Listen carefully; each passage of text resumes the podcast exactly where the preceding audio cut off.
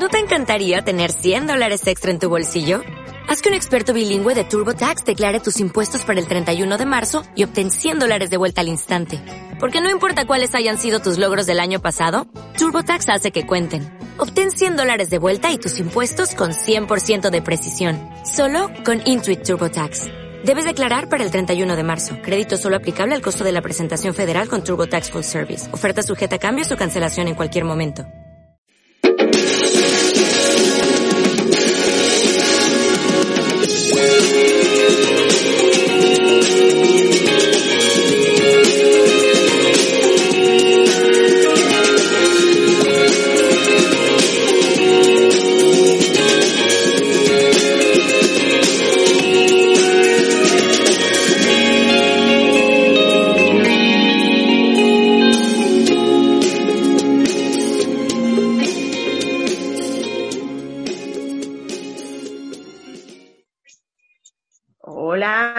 Buenos días. Aquí estamos en un programa más de Quírete Mucho. Eh, recordar en la radio 107.5 en la FM o si quieres escucharnos por internet desde Australia, por ejemplo, en www.radiovalleca, siempre con K.org. Eh, yo soy Bea, la educadora entusiasta. Eh, está conmigo Elena. Buenos días, Elena. Hola, buenos días. Yo soy la educadora novata, aunque ya no lo sea tanto. Y también está nuestro compañero César. ¿Qué tal, César? Hola, buenos días, ¿qué tal? Muy buenas. Estamos muy bien acompañados hoy, ¿verdad? Eh, sí, hay un montón de gente virtual porque seguimos en confinamiento, pero sí, así que si queréis hacer una presentación, como habéis hecho antes, eh, tenemos a Pilar. Buenos días, Pilar. Hola, buenos días, ¿cómo estáis? Eh, sí, sí, continúa, Patricia, si quieres presentarte. Hola, ¿qué tal? Soy Patricia. ¿Y Belén? Hola, yo soy Belén. Bueno, Libertad. Hola, buenos días. Muchas gracias por habernos invitado. Laura. Buenos días a todas. Y, Juan de. Hola, buenos días, Valleca. Bueno, y ellos y ellas son, son profesionales que vienen desde el servicio de Provivienda que eh, quizá em, Pilar nos podía contar un poquito más para que los oyentes eh, sepan bien eh, de qué se trata esta entidad. Sí, mira, os cuento un poco. Prohibienda es una asociación que lleva en funcionamiento desde el año 1989. además, Prohibienda tiene parte de sus orígenes en Vallecas, porque muchos de los socios de las personas que fundaron la entidad son, son de aquí del barrio. En un principio, los orígenes estaban eh, sobre todo enfocados a dar cobertura a aquellas personas que no tenían acceso fácil a la vivienda, ¿no? En aquella época, en el 89, principios de los 90, era la gente joven. Entonces, lo que empezó haciendo Provivienda, bueno, la gente joven en el 90 y la gente joven ahora también, ¿no? En el 2020. Pero en un principio lo que empezaron fueron con, lo que son las bolsas de alquiler de vivienda, que ahí somos precursores empezamos un poco pues eh, trabajando, eh, eh, relajando un poco las medidas y facilitando el alquiler a aquellas personas que lo tenían un poco más complicado. Posteriormente, ya en el año 93, comenzamos un poco también, empezó, empezaron a venir, empezamos a tener visita de gente de otros países, entonces empezamos un poco a dar acceso a personas extranjeras, que eran las que también tenían bastantes dificultades en aquel momento para acceder a la vivienda, ¿no? Y somos una entidad que el objetivo ha sido siempre el mismo. En principio hemos eh, trabajado y seguimos trabajando en facilitar eh, pues eso, que las personas que tienen más dificultades eh, a la hora de acceder o de tener una vivienda digna, ¿no? Pues por lo menos en la actualidad puedan disponer de la información suficiente y, conozcan los recursos que existen relacionados con ello. Y, y, bueno, y lo hemos ido adaptando a lo largo de los años, ¿no? Eh, igual que empezamos, pues eso, con población joven y con personas extranjeras, eh, a partir del año 2008, con, con la crisis, eh, la crisis económica supuso un cambio importante para la entidad, ¿no? Porque de, repente dejamos de trabajar con unos colectivos, eh, por decirlo entre comillas, ¿no? más concretos, eh, porque de repente hubo como una especie de democratización de la pobreza, ¿no? Es decir, mucha gente que no había estado excluida anteriormente, de repente pues empezó a perder trabajo, parados de larga duración, personas con dificultades, dificultades de nuevo eh, al acceso al empleo, a la gente joven, y de repente la, pues el problema de vivienda se hizo extensivo, ¿no? Y de ahí empezaron varios de los programas que, que, van a presentar ahora las, las compañeras, ¿no? Que, que, bueno que trabajan un poco con, con, la población en general, en este caso con pues el servicio de convivencia, que es un programa de servicios sociales de aquí de, de Junta, trabaja con la población del distrito y el programa de no discriminación, que está Juan de como representante, trabaja un poco con población extranjera de, de, la comunidad de Madrid, ¿no? Pero ya os decimos, ahora mismo es extensivo. El, el, objetivo de todas las personas que trabajamos en la entidad es facilitar el acceso a, a la vivienda y en principio trabajamos pues, pues con personas de todos los perfiles, de todas las edades, de todos los tipos, ¿no? Porque ahora mismo es un problema eh, en la actualidad. Creo que hace unos años era el empleo la principal causa de exclusión y en los últimos cinco años creo que ya es la vivienda, la principal causa de, exclusión social, ¿no? Entonces, bueno, es una problemática pues altamente extendida y, bueno, y que tenemos mucho curro que, que ahora os cuentan las compañeras, ¿no? Eh, sí, porque además, bueno, sois un montón, entonces entendemos que Provivienda se extiende em, para toda Madrid, estáis solo en Vallecas, atendéis a toda la población, pero de toda la comunidad.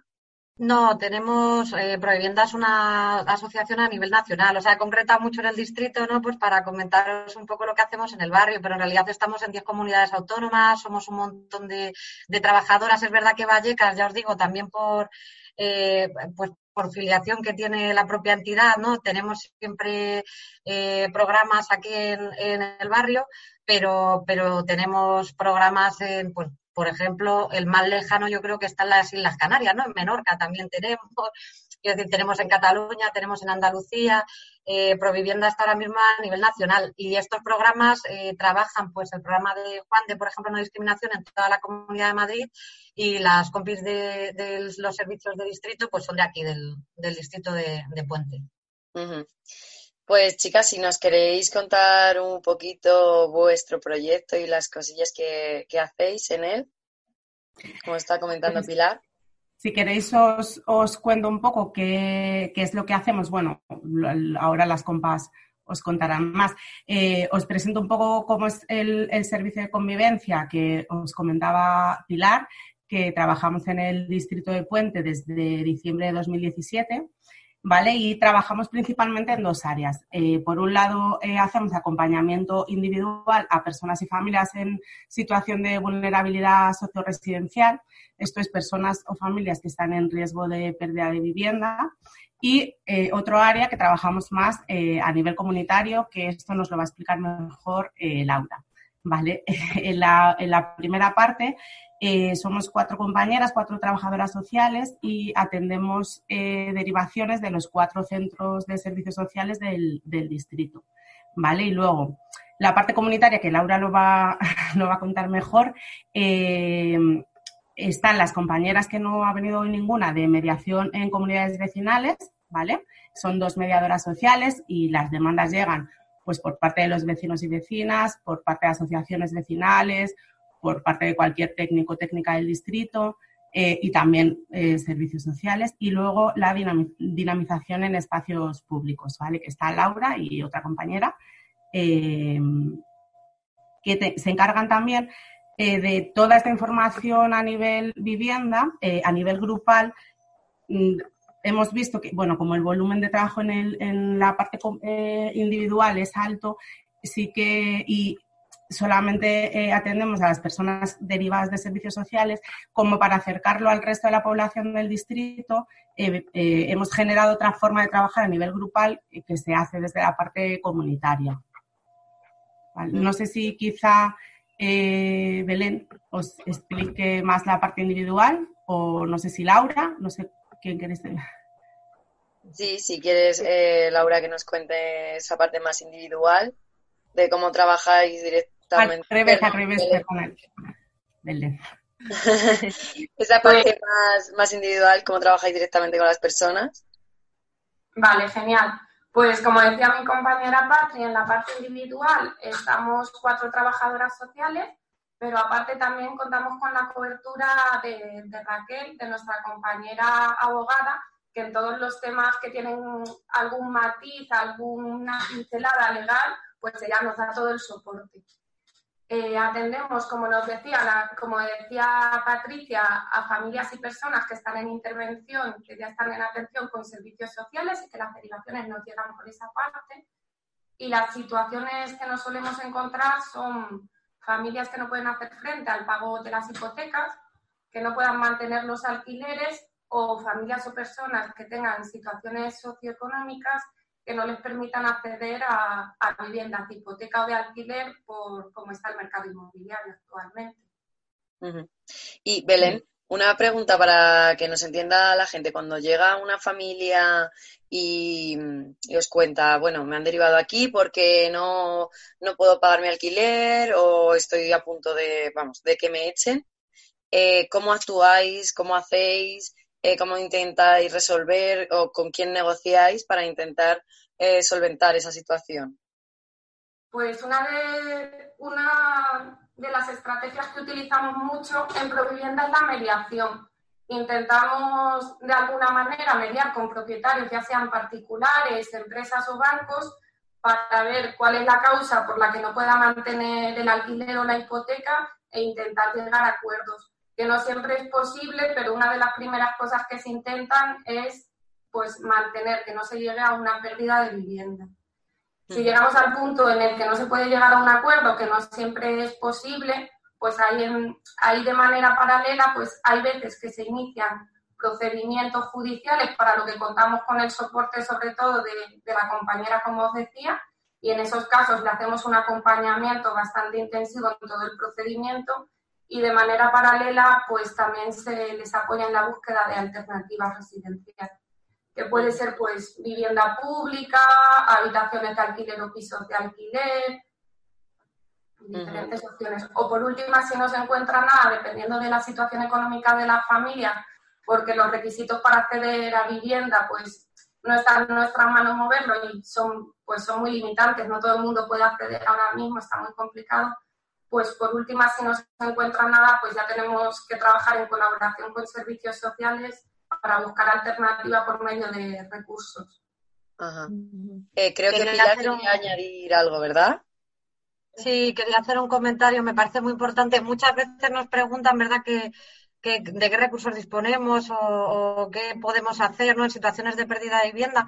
Una, una de las tareas más importantes que tenemos en, en este tipo de situaciones es ofrecer información.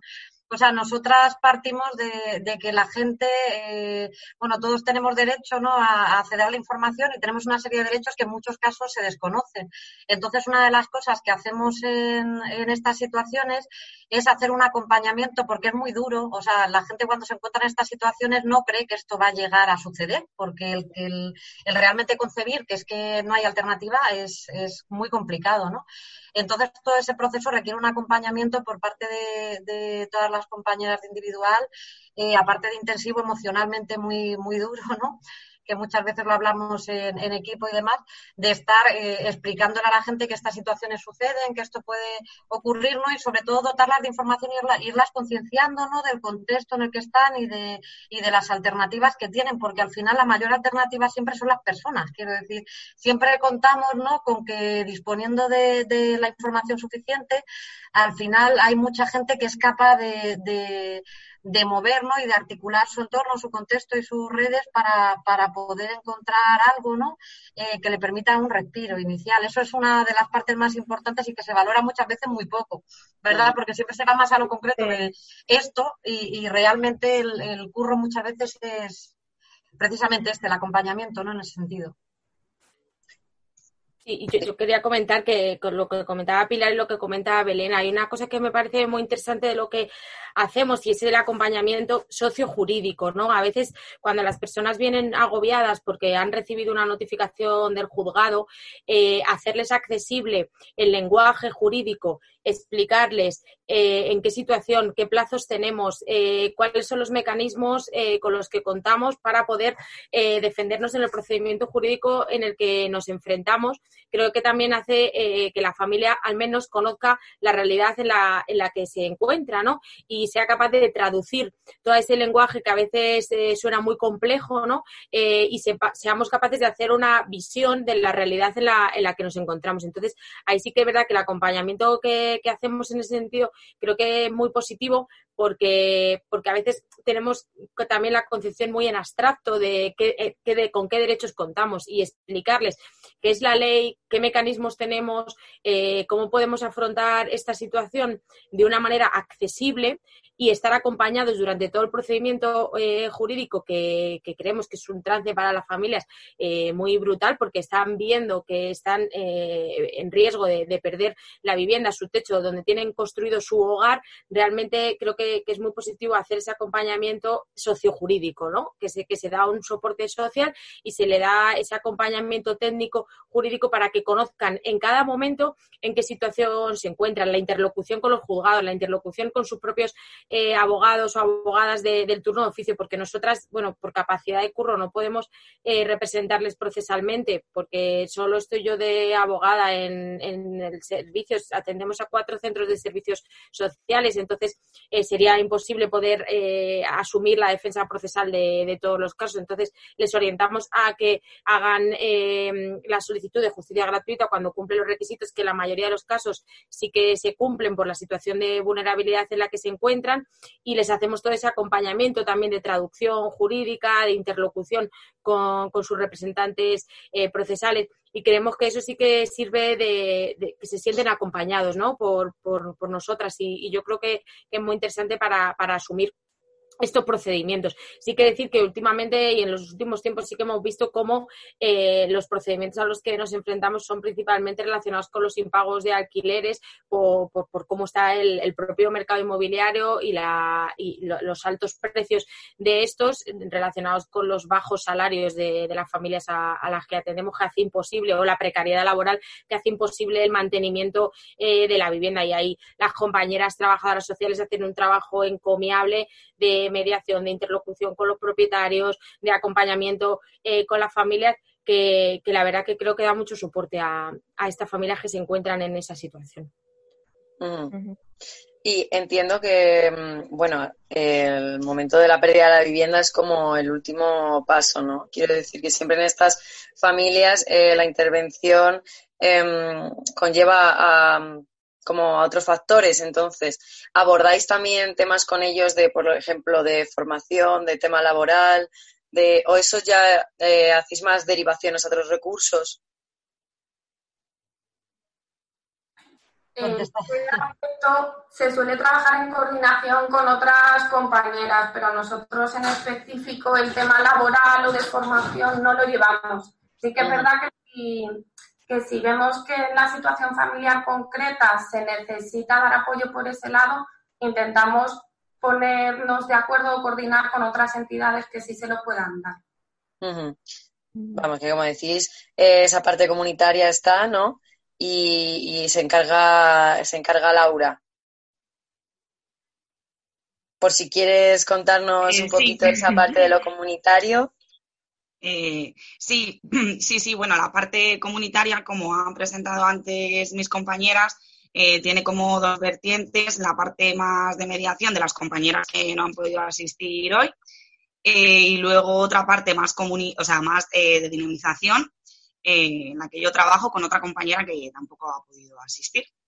Entonces, bueno, sí que es verdad que sería como a lo mejor interesante, si queréis lo tratamos luego, ver un poco el trabajo que se hace desde el programa y mm, eh, antes de esta mm, super crisis que, nos viene viviendo y luego un poco lo que estamos haciendo ahora, que sí que es verdad que hemos tenido que reinventar ese, ese trabajo. Entonces, no sé, os cuento un poco qué venimos haciendo si queréis y luego ya vemos qué estamos haciendo todas en esta situación. ¿Os parece? Sí, claro. Sí, correcto, muy bien. Bueno, un poco la parte de mediación em, se encarga de llevar procesos de mediación en conflictos específicamente en comunidades. Em, y bueno, además hace acerca talleres de vivienda a las asociaciones vecinales. Nosotras apoyamos también en ese proceso eh, desde dinamización. Eh, también llevamos un poco la parte, como han comentado las, las de intervención individual, de la búsqueda alternativa de vivienda. Y, bueno, sobre todo nuestro trabajo mayoritariamente es la intervención en espacios públicos, lo que es en calle. Entonces, bueno, eh, un poco para el cumplimiento del objetivo de la mejora de la convivencia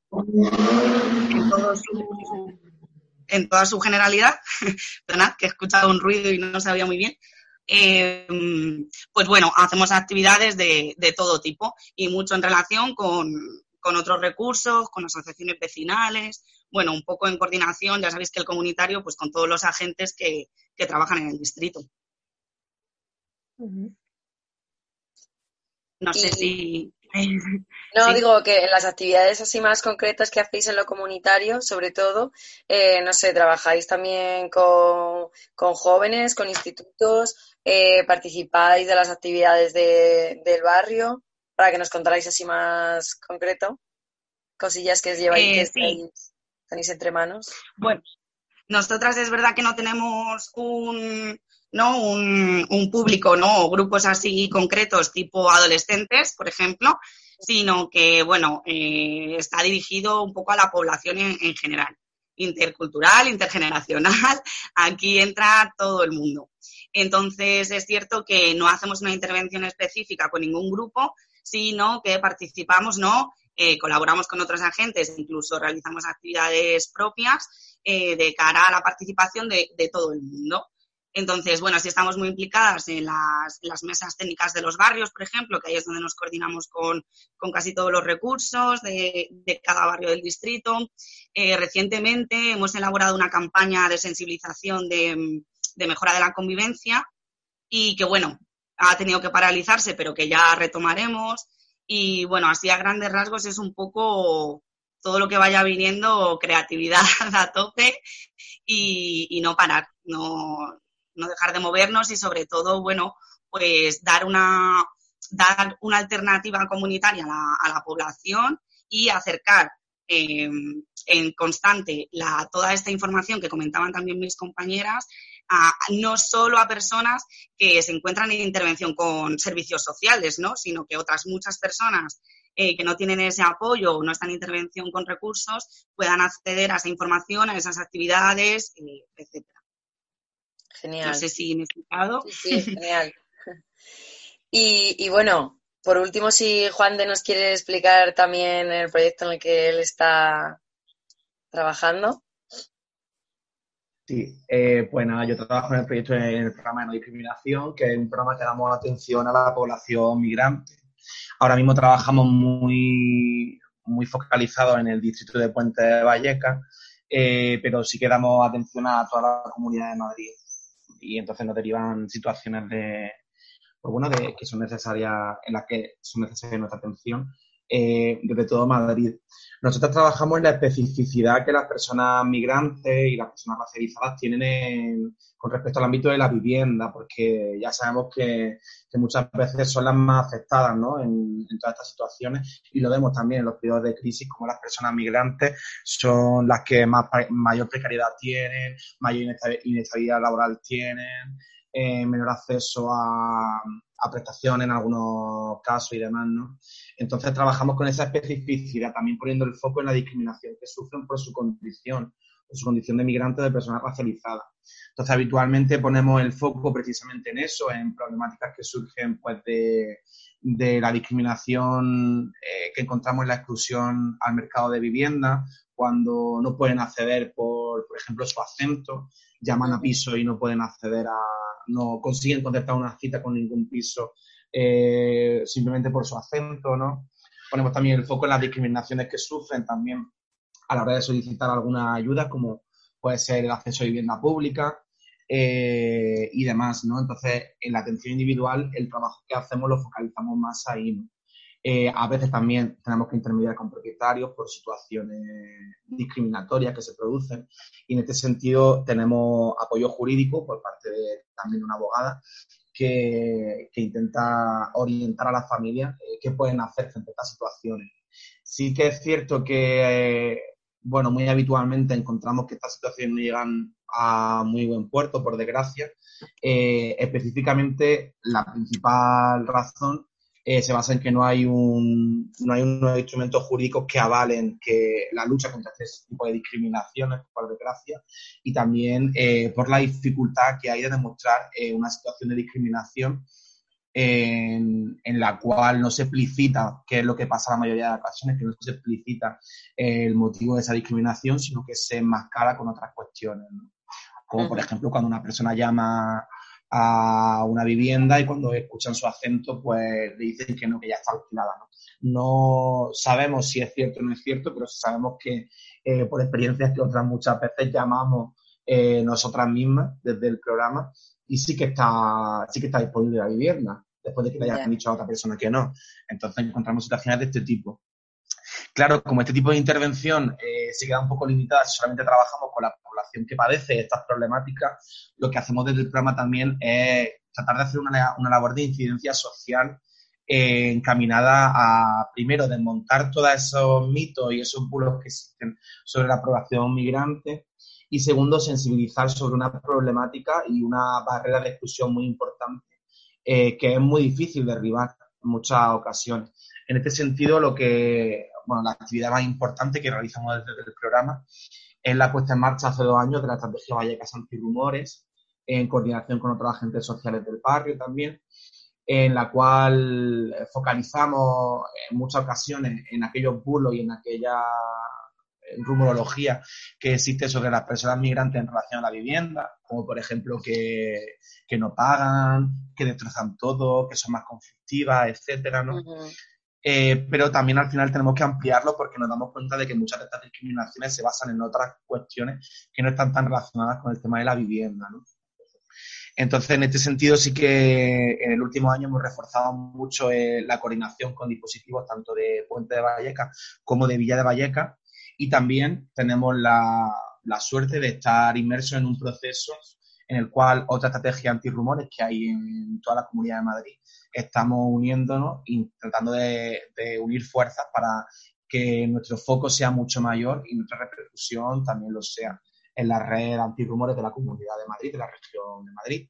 Y a través de ella estamos lanzando iniciativas, estamos lanzando campañas y estamos trabajando a través de cada estrategia en los barrios y los distritos para acabar con este tipo de discriminaciones. Qué bien, qué interesante. Entonces me pregunto yo, bueno, aunque a lo mejor ya me lo, me lo sepa responder, pero si alguna entidad, por ejemplo, nos está escuchando y quiere hacer alguna actividad con sus jóvenes o sus mayores o sus peques sobre antirrumores o inmigración respecto a este tema, eh, ¿podrían contar con vosotros para hacer algún taller o dais algún tipo de, no sé, como de formaciones o de sesiones informativas sobre estos temas o talleres?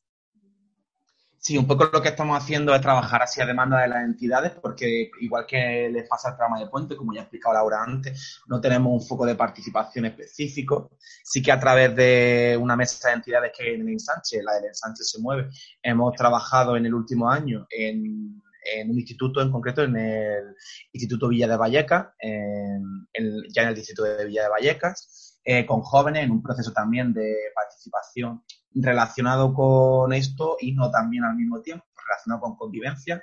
Pero sí, habitualmente trabajamos con grupos tanto de jóvenes como de mayores, un poco a demanda, en los cuales si, si las entidades detectan que hay una necesidad, eh, bueno, siempre la suele haber, pero eh, muchas veces esta necesidad también viene reclamada por los propios, los propios alumnos, el propio alumnado o los propios chavales.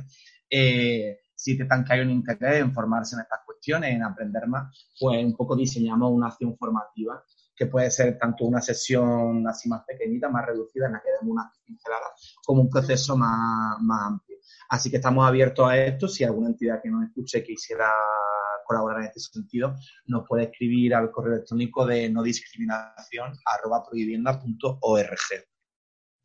Y también de pues forma particular, ¿no? Se puede pedir también participación ella en la formación. Una persona sí, por supuesto. Eh, sí, evidentemente, nosotras somos una estrategia que estamos abiertas eh, previamente hemos colaborado con otro servicio que había en, la zona de Puente de Vallecas, que por desgracia ya no está, y ahora nos hemos quedado un poco, por así decirlo, en soledad desde Provivienda, pero siempre estamos abiertas a ampliar esta red, ya que si hay vecinas y vecinos a título individual, no organizadas, que desean que trabajemos o nos quieren trasladar alguna problemática que está en, los barrios y demás, eh, sobre la cual consideran que es necesaria la intervención, eh, siempre estamos abiertas en este sentido.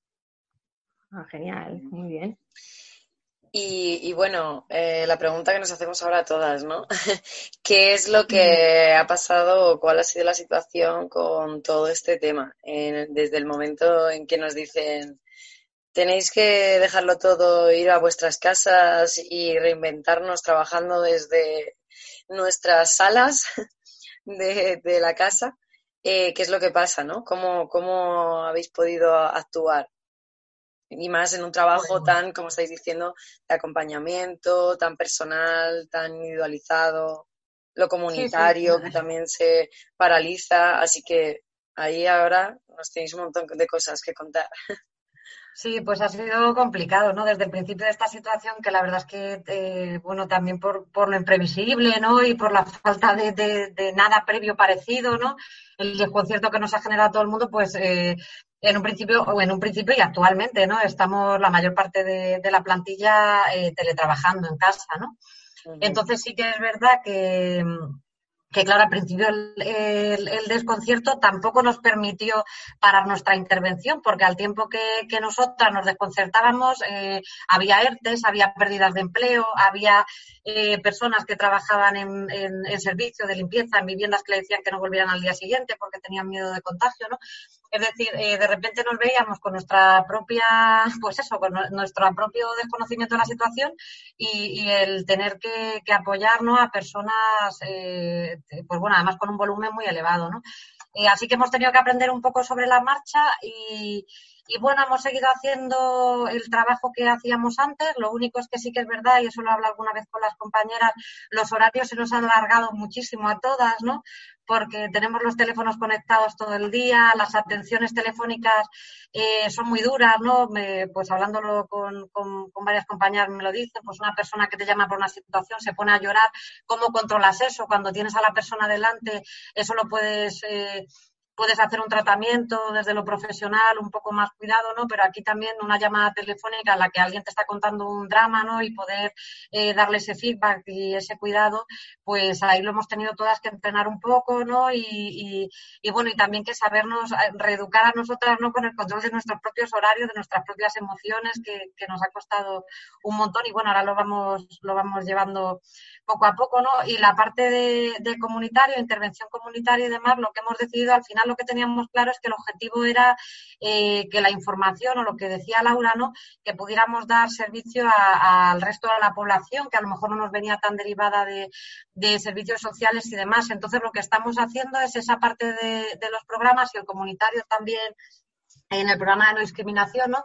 Lo que estamos haciendo es sacar eh, mucha información online, es decir, pues por ejemplo, todas las que ha habido, reales decretos y demás, eh, que ha sacado el gobierno relativas a viviendas, se han hecho infografías, tanto desde la entidad como del servicio propio para el distrito, ¿no? Y esas, por ejemplo, pues las estamos difundiendo entre todos los contactos. Lo que queremos es hacer la información accesible, que era el objetivo, ¿no?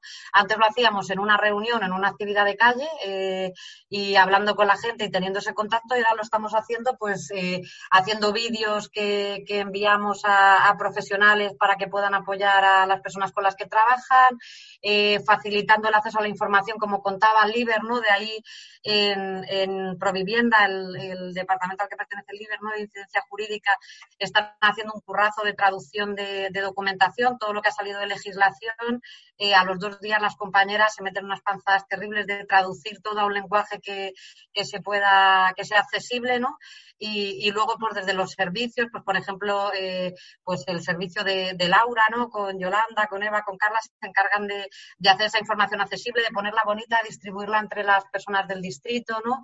Eh, los compañeros de Nodis que están empezando a hacer talleres online eh, hace poco con profesionales, ¿verdad? Explicándoles eh, todo lo que son las medidas de vivienda y dando un tiempo para que resuelvan cuestiones individuales, ¿no? Que puedan tener con sus propias, con las personas con las que trabajan y un poco desde ahí, ¿no? Empleando toda la tecnología que hay ahora, que, bueno, nos ha tocado un momento bueno, menos mal, en el sentido, eh, y poniendo todo al servicio de la población con la que, con la que trabajamos, e intentando cuidarnos, ¿no?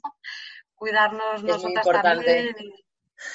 porque una vez en casa, como no te marcas horarios porque todo el rato hay trabajo, es como que no paras, si yo te entiendo perfectamente. Y menos cuando trabajas con, gente que sabes que está en una situación, pues, bueno, como la que tenemos todos, ¿no? Pero sí, a eso se le, se le suma la preocupación de, la vivienda, de la falta de trabajo y, toda la situación. Eh, Juan de, coméntame en este sentido a lo que ha dicho Pilar, añadir una cuestión que también es importante, ¿no? que es cuando trabajamos con población, eh, como ya comentabas, ya de por sí es muy difícil que entiendan mucho un lenguaje muy específico respecto al ámbito de vivienda, ¿no? porque a veces utilizamos, bueno, las palabras de la normativa, la normativa no está aterrizada y no son las palabras que utilizan habitualmente la gente. Le sumamos además, en el caso de nuestro programa, la atención que damos a personas que tienen un nivel de castellano en ocasiones, bueno, muy dispara, en situaciones muy dispares, ¿no? Algunas personas pues sí con, un nivel muy alto, por ejemplo la población de Latinoamérica, pero luego también con muchísima población que tiene muchas carencias en este sentido. Y eso, si además lo unimos a la falta de competencias digitales, que al final eh, creo que se está también viendo, que es una, una realidad en nuestra sociedad, que no hemos dado cuenta ahora, que que a nivel de comunicaciones incluso no teníamos las competencias eh, digitales suficientes para afrontar una situación de este tipo, hay en ocasiones en las que se está haciendo muy difícil. Eso nos obliga a ir tirando también de redes, a ir también incluso a veces eh, buscando apoyo dentro de la familia lo cual también tenemos que buscar el lado positivo, ¿no? Porque muchas veces encontramos que hay familias en las cuales la carga en este tipo de provisión de ayuda, por así decirlo, la asume, por ejemplo, la madre siempre, una familia, me imagino, una familia nuclear. Y sin embargo, ahora estamos teniendo también experiencias, no sé si también en el caso de las compañeras, en las cuales, pues, por ejemplo, los hijos mayores de edad, que son los que tienen eh, competencias digitales, tienen también que ser partícipes de esos procesos. Y es interesante porque son conscientes de la situación que está atravesando su familia y se hacen en ese sentido un poco responsables también de que su familia tenga acceso a la información acceso a la documentación que deben recopilar, etcétera. Así que en ese sentido creo que incluso dentro de lo negativo que encontramos también podemos encontrar partes que son, que son positivas. Ajá. Y ahora mismo, en este momento, em, ¿habéis visto que os han llegado otro tipo de demandas o más casos de los que teníais con esta situación? ¿O habéis mantenido la intervención con los casos que ya teníais? No, la demanda, bueno, lo pueden contar las compañeras. No he hecho la evaluación, todos, hacemos una evaluación más o menos mensual, ¿no? De la carga de trabajo y, es muchísimo más elevada. Es decir, eh, tenemos los mismos casos, es decir, nosotros ya trabajamos con población. Eh, en riesgo de, exclusión residencial, ¿no? Y ahora tenemos a toda esa población cuya situación se ha radicalizado, más la gente que ha entrado nueva, es decir, eh, pues familias que de repente se ven todos inmersos en un despido, ¿no? Masivo, en una familia de, de miembros y deja de haber ingresos en casa, eh, mucha gente que trabaja sin, eh, sin contrato. Eh, yo que sé, una serie de situaciones ¿no? que han dado pie a que, a que, aparte del trabajo que ya teníamos, que lo que ha hecho es radicalizar esas situaciones, ¿no? porque también además en el distrito eh, pues tenemos que tener en cuenta que, ya habíamos hecho estudios además desde la entidad, ¿no? de la precariedad de la vivienda, es decir, hay muchas zonas en las que eh, somos conscientes de que hay viviendas pues, pues con una, pues en las que se sufre hacinamiento, unas condiciones de humedades o de situaciones pues como, como muy terribles, lo cual toda esta situación de encierro y de no poder salir ha dado pie a que todo esto se haga eh, eh, muy acuciante y muy complicado de gestionar. Y luego todas las personas que de repente se han visto inmersas en un proceso que, en el que no estaban, ¿no? Entonces, claro, ha sido un incremento claro de, de, trabajo. Es el volumen de trabajo que teníamos más el volumen de, bueno, el volumen añadido de aquellas personas que de repente entran en una situación de riesgo de exclusión, ¿no? Que no tenían previa.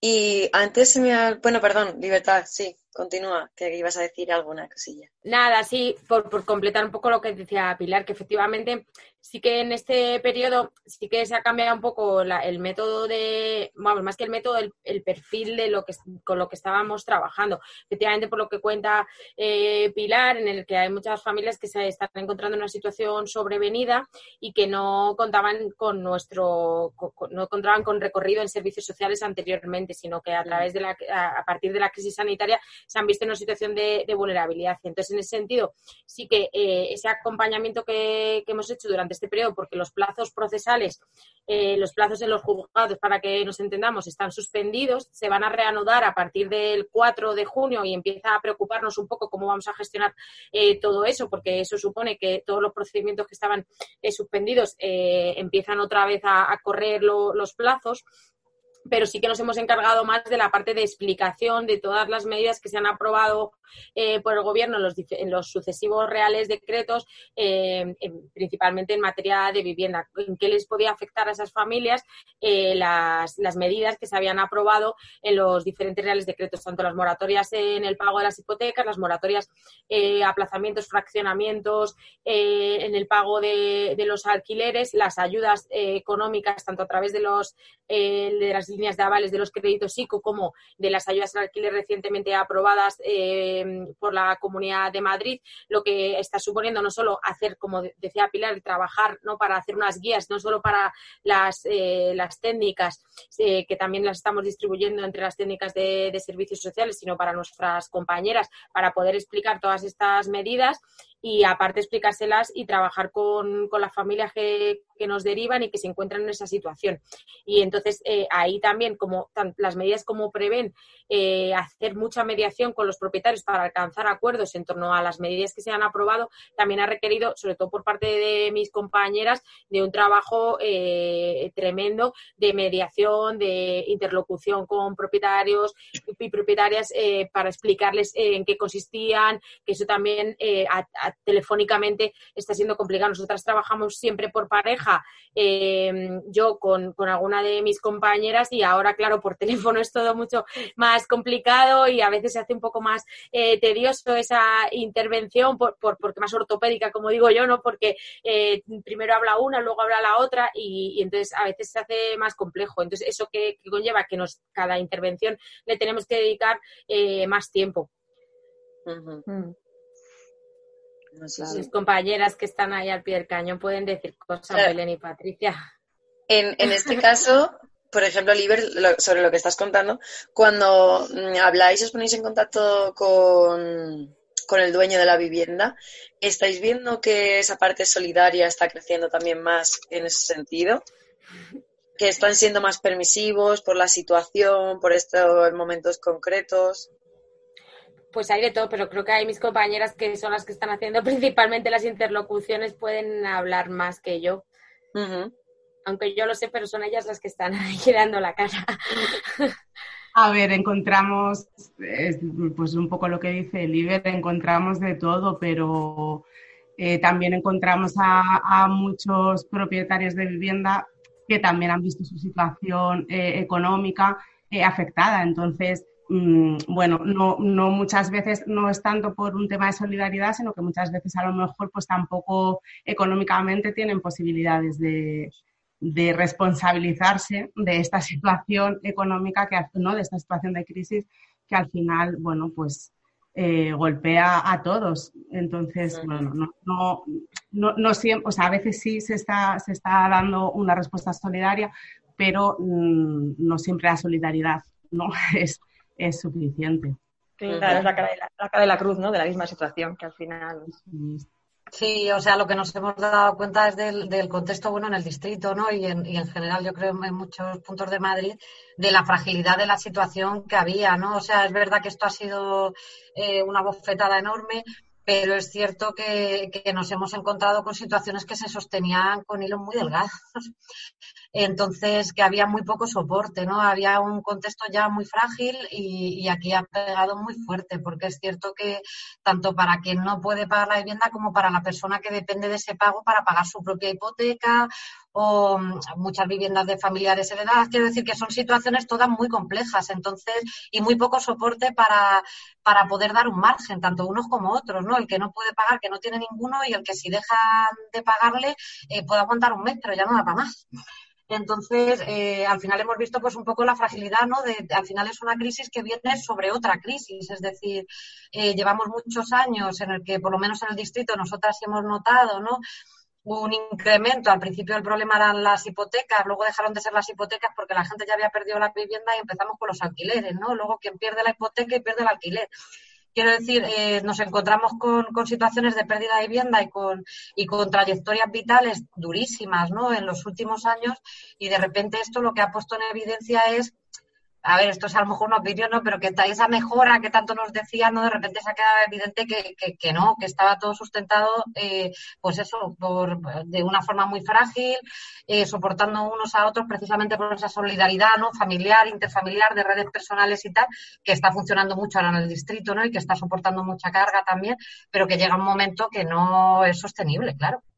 Y esto lo ha dejado eh, evidente. Entonces, eh, eh, apelar a la solidaridad de, unas personas para que solucionen eh, las trayectorias de otras, ostras, complicado aquí, complicado. Mm.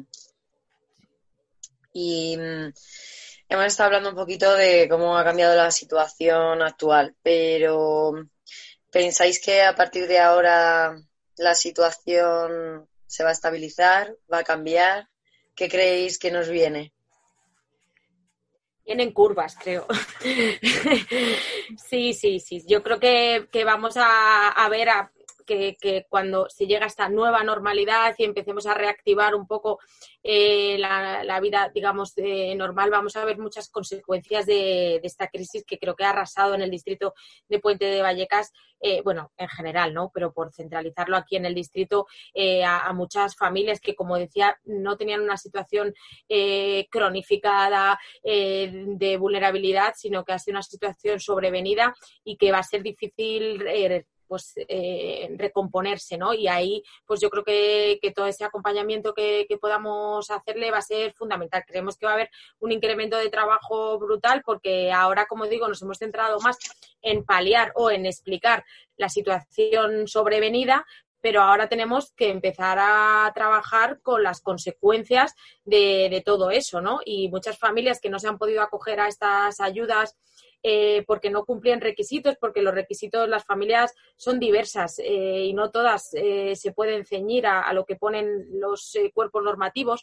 Y entonces, en ese sentido, nos hemos dado cuenta que algunas familias, bueno, y eso lo ve Juan de también, familias que pueden estar en situación irregular o familias en las que los contratos de alquiler hay muchas personas que viven en esa vivienda y no todas cumplen los requisitos. las familias son diversas. En Vallecas, además, hay muchas unidades de convivencia que se tienen que juntar para poder alquilar una vivienda porque no pueden acceder eh, solas a, ellas. Entonces, eso supone que ya no cumples a lo mejor todos los requisitos de las medidas y todo eso va a suponer que, se encuentren después de que salgamos de, esta crisis sanitaria en una crisis social en torno a cómo solucionar eh, esas situaciones de impago que se han podido producir en, de los alquileres, eh, yo creo que sí que vamos a, tener ahí que, afrontar o amortiguar em, el resultado o, todo lo que viene ahora después de, esta crisis. Juan de, ¿ibas a decir algo? Sí, yo creo también que las la consecuencias de esta crisis también van a estar muy marcadas por la respuesta que se dé de las instituciones, que es muy importante. Ahora mismo, no sé si esto es una opinión un poco personal o hay un poco de consenso, estamos viendo que la respuesta está siendo insuficiente podemos decir abiertamente, la respuesta es insuficiente porque se ciña a situaciones de vulnerabilidad que son sobrevenidas por la situación que nos ha llegado, pero no contempla eh, la en la mayoría de medidas que se están estableciendo aquellas situaciones de vulnerabilidad que ya venían de atrás y que a consecuencia de esto solamente se agravan, ¿no? Eh, por ejemplo, ha hecho una referencia al tema de las personas en situaciones regulares. Estamos viendo cómo las personas eh, que quedaba, que ahora mismo les caducaba su permiso de residencia, las personas migrantes, o personas que estaban tramitando eh, sus permisos de residencia porque mm, bueno, no voy a profundizar en esto, pero en extranjería hay un bloqueo y una saturación de tramitación de expedientes eh, muy masiva que está generando situaciones ya de antes bastante complicadas y ahora va a ser mucho peor. Eh, al final, la ampliación de los permisos de residencia de personas eh, inmigrantes tardó en establecerse, pero se estableció pero solamente por seis meses eso no soluciona nada y lo que estamos viendo es que muchas personas, por este bloqueo que hay en la administración, van a una situación de irregularidad eh, y eso conlleva pérdida de empleo, eh, conlleva pérdida de acceso a, mucha, a muchos recursos, eh, y conlleva situaciones muy rocambolescas. Entonces, eh, un poco las consecuencias de esto ya sabemos que van a ser muy graves porque ya lo estamos viendo y lo que tendremos que ver es cómo se articula ese escudo social del que tanto se habla y el que, del que parece que ahora mismo protege, deja de protegida a una parte importante de la población. Bueno, nos habéis contado un montón de cosas, chicos, chicas, y creo que, vamos, vuestra labor no solo en esta situación, sino antes y después, es súper importante porque, vamos, el tema de la vivienda es lo que crea un poco la estabilidad, el hogar, bueno, la preocupación de casi todas las personas, ¿no? Y creo que vuestra labor es súper, súper importante.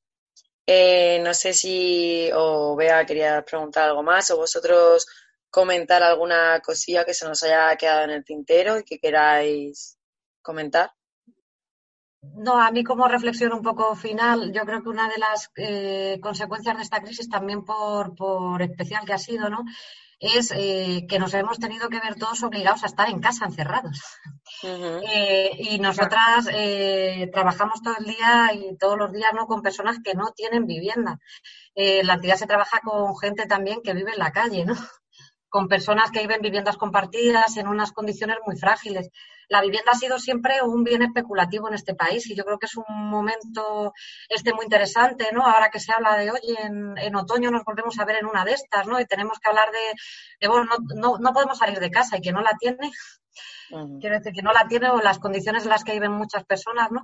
Yo creo que sería un momento muy interesante este, ¿no? Para hacernos reflexionar y para ver si hay un cambio de paradigma que yo creo que, ¿no? Por el que lleva luchando por vivienda mucho tiempo, en el que se empieza a considerar la vivienda como lo que tiene que ser, que es un derecho, ¿no? Y un, y un bien eh, primordial y básico para, para tener una estructura y poder fundamentar las vidas, ¿no? Entonces, bueno, espero que, todo esto sirva para dar esa reflexión, más que nada porque ahora, pues, pues, bueno, han tenido, se han tenido que paralizar muchas situaciones, se han tenido que dar muchos casos en los que es que no podíamos salir de algún sitio, ¿no? Y eso que parece tan fácil y que nos ha costado tanto a muchos, ¿no? De no me va a dar el sol, pues para muchas personas ha sido mucho más difícil porque no tenían ni dónde, ¿no? Entonces, eh, pues bueno, que se queda ahí un poquito esa reflexión, ¿no? Para que le demos una vuelta a todas y todos. y, y ya está, por, por nuestra parte. Bueno, pues muchísimas gracias por haber traído aquí un cachito de Provivienda, de lo que hacéis y de vuestro trabajo. Y gracias también por continuar en esta situación. Creo que habíais elegido alguna canción para, para terminar. Así que, ¿cuál era? La casa y el lobo, ¿no? De Ismael Serrano. ¿Tiene alguna historia o la habéis elegido simplemente porque os gusta? Bueno, parece que es una metáfora, ¿no? De, o bueno, no, no es una metáfora porque creo que lo dice bastante claro, pero, pero em, nada, creo que cuenta mucho de las situaciones que nosotros vivimos a diario, en el que unas familias trabajadoras no pueden eh, tener derecho a, techo, ¿no? Derecho a, una vivienda, a pesar de esforzarse toda la vida para, para conseguir eh, tener eso, una estabilidad ¿no? y construir su vida en torno a, la vivienda, ¿no? a la vivienda como el centro de la construcción de su vida y como al final hay otros muchos factores, a pesar del esfuerzo de, las familias, que, impiden que, puedan eh, acceder a ella. ¿no? Y también habla un poco de, lo colectivo ¿no? y cómo colectivamente pues también se puede, se puede trabajar eh, para, para defender el derecho a la vivienda pues sí, sí tenía, tenía historia. Tenía, tenía. Em, si queréis también para terminar, eh, para la gente que nos esté escuchando, dar algún tipo de contacto, de red social, de número de teléfono, por si tienen alguna duda o alguna entidad que quiera ponerse en contacto, lo que queráis, o que lo busquen simplemente en internet como Provivienda, lo que queráis. En, principio es que sabes lo que pasa, que como somos programas diferentes y tenemos teléfonos eh, y correos, estábamos mirándonos todas diciendo, ¿y cuál damos? o darlos todos. tenemos correos eh, personales y, genéricos. Bueno, el de no discriminación ya lo ha facilitado Juan de, ¿no? Que sería no discriminación arroba y en el servicio de convivencia tenemos también un correo genérico eh, es convivenciapuentevallecas.prohibienda.org. Vale, genial. Muchísimas gracias. que compañeras, pues muchas gracias por vuestro tiempo y un placer escucharos. Muy bien, muchas gracias a vosotras. Nos vemos, a vosotras por la invitación. Nos vemos en el próximo programa de Quirete Mucho, el próximo jueves en la 107.5. Hasta luego. Hasta, luego. Gracias.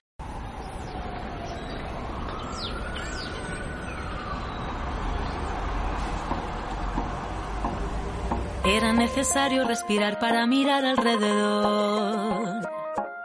Paseo por La Habana y un café frente al malecón. Con, comienzan los recuerdos, las espinas a aflorar en mi interior. Todo lo que no se atiende, tarde o temprano reaparece. Ay, pero nos miramos, vaya año pasamos a ver si remontamos. Sin dedicarle más tiempo, que el mundo está lleno de mujeres y hombres buenos. Así que le canto a los valientes que llevan por bandera la verdad. A quienes son capaces de sentirse en la piel de los demás. Los que no participan se acomodan y los que riegan siempre su raíz. A ti mi compañero que me tiendes la mano que es tu... Dale más potencia a tu primavera con The Home Depot. Obtén una potencia similar a la de la gasolina para podar, recortar y soplar con el sistema OnePlus de 18 voltios de Ryobi desde solo 89 dólares. Potencia para podar un tercio de un acre con una carga. Potencia para recortar el césped que dura hasta dos horas. Y fuerza de soplado de 110 millas por hora. Todo con una batería intercambiable. Llévate el sistema inalámbrico OnePlus de 18 voltios de Ryobi. Solo en The Home Depot. Haces más. Logras más.